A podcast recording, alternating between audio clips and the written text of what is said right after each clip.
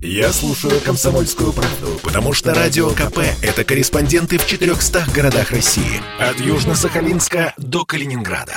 Я слушаю «Радио КП» и тебе рекомендую.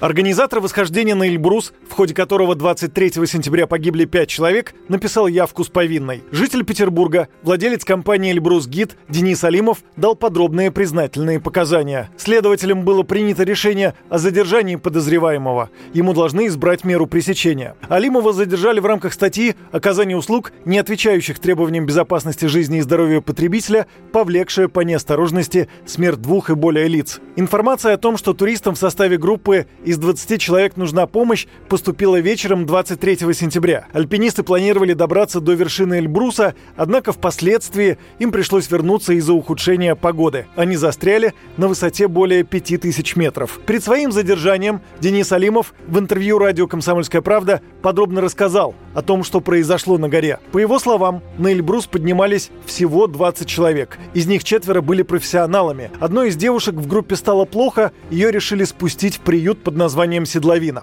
И вот здесь начались странности. Один из гидов, значит, помощников взял девушку, пристегнул себе, начал спускать ее вниз, а группа ушла на вершину по плато. Дальше со слов вот этого помощника. Они пришли на седловину, она уже почти, значит, э, они были еще на связке, они еще были, значит, на перилах. Резко ухудшилась погода, стал дуть ветер снизу, пошел такой плотный снег, что видимость уменьшилась до полуметра. И девушке стало плохо, то есть ей не лучше стало внизу, а хуже. Угу. И в течение 15-20 минут она на руках, он ее дотащил там до ровного места, она на руках у него скончалась. По словам Алимова, сопровождающий несколько часов ждал группу, которая ушла на вершину, и пытался связаться со спасателями, но после решил идти вниз самостоятельно. Он первым сообщил о произошедшей трагедии. Во время спуска оставшиеся три гида разделили группу альпинистов на быстрых и медленных, чтобы спасти от обморожения и гибели. Но один из участников группы сломал ногу.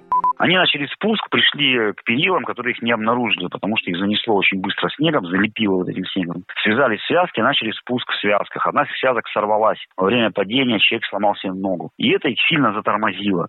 И это оказалось фатальным. Потому что пока значит, проводили мероприятия всякие с этим человеком с ногой, остальные участники замерзли. При движении дальше, значит, получилось так, что два человека еще умерли. То есть, как это ни странно звучит, они сначала потеряли сознание, они в себя не пришли.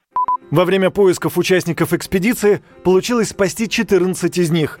Пятеро альпинистов погибли. 26 сентября спасатели МЧС доставили тела погибших на Эльбрусе. Юрий Кораблев, радио «Комсомольская правда».